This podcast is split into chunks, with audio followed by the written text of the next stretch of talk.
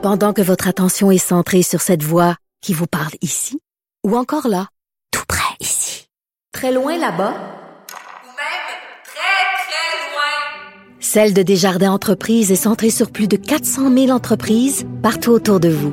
Depuis plus de 120 ans, nos équipes dédiées accompagnent les entrepreneurs d'ici à chaque étape pour qu'ils puissent rester centrés sur ce qui compte, la croissance de leur entreprise.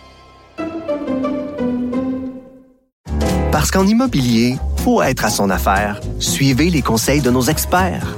Via Capital, les courtiers immobiliers qu'on aime référer. Bonne écoute. Pour savoir ce qu'il y a à comprendre, Mario Dumont. On va aller rejoindre tout de suite euh, Kevin Crane Desmarais qui est à bord de l'hélicoptère euh, TVA. Kevin, vous avez parti, passé une bonne partie de la journée dans l'hélicoptère, constaté les dégâts des inondations. Impressionnant vu d'en haut? Ah oui, très impressionnant. C'est nombreux. C'est sûr qu'au sol, c'est une perspective différente. On a le son aussi, mais de l'hélicoptère, c'est qu'on peut voir l'ampleur et se rendre compte que c'est un peu partout comme ça dans l'anaudière. Il y a, oui, plusieurs inondations, des routes, des terrains, des maisons, mais il y a aussi des routes là, qui se sont affaissées. Et c'est là qu'on voit, Mario, la force de la nature, la puissance de l'eau. À Rawdon, le chemin Vincent Massé est sectionné en deux. C'est tout près de la route 125 où il y a de nombreux automobilistes qui circulent. Et c'est pas un petit tout, là. Vous allez voir sur les images, si vous allez sur SN ou sur tvanouvelle.ca, vous verrez que c'est énorme. Ça fait aussi en sorte que les citoyens là-bas doivent faire un énorme détour pour se rendre à destination. Une autre route qui est fermée, c'est la 131. C'est celle à Saint-Émile, à Saint-Émile de l'énergie. Impossible de se rendre plus au nord, comme euh, l'a dit votre auditeur, à Saint-Michel-des-Saints. Une partie de la route, c'est affaissé. On peut voir aussi sur la chaussée là, de nombreux cracks. Ça donne l'impression que ça pourrait céder à tout moment. D'ailleurs, j'ai vu les autorités là, ce midi sur place. Euh, on semblait inspecter l'endroit. Et la 131, euh, Mario, c'est une route importante. Hein. C'est la seule pour se rendre dans le secteur de Saint-Michel-des-Saints.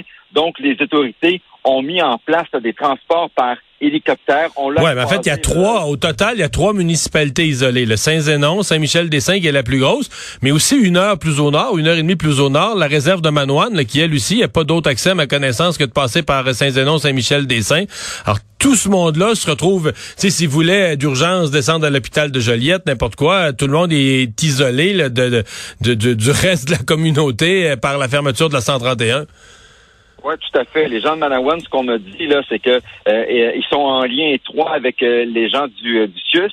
Et il y a aussi des transports par hélicoptère là, qui, est, qui est disponible à leur disposition Au besoin. s'il y a une urgence, exactement. Mais il y a un autre problème, un enjeu là-bas, c'est l'approvisionnement en nourriture et en essence. On m'a dit qu'il y avait pénurie d'essence en ce moment à Manawan. On en attend demain euh, par Mont-Laurier euh, pour euh, la fin de l'après-midi. Donc, on, on, leur souhaite que ça arrive rapidement. Ouais, là, ça, ça veut dire, à ma connaissance, ça veut dire que ça va arriver carrément par des chemins forestiers, là.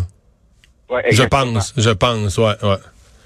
À Saint-Émilie de l'Énergie, Mario, là, c'est 150 maisons inondées la nuit dernière. C'est une vingtaine de routes fermées ou partiellement fermées. Bon, vous le savez, c'est une municipalité là, de 1700 résidents, mais il y en a 300 qui sont isolés dans cette municipalité, soit parce que leur terrain est inondé ou parce que la route est fermée. Et j'ai pris des images spectaculaires d'une d'une résidence. Il y a eu un énorme glissement de, de terrain et la maison a passé à un cheveu de s'écrouler. Et c'est pas mêlant. Là. On peut même pas marcher entre la maison et le trou à tel à tel point que c'est très fin. Sauf que malheureusement, Kevin, cette maison a survécu, mais je pense pas qu'on va pouvoir la réhabiter. là. sincèrement, tu peux pas habiter dans une maison qui est sur le bord d'un, Non. qui est d'un Non, précipice. je vois mal comment le propriétaire pourrait garder sa maison à cet endroit-là. Je suis pas certain qu'on le- a dû passer une bonne nuit. Non, c'est ça le drame. Mais Kevin, merci beaucoup.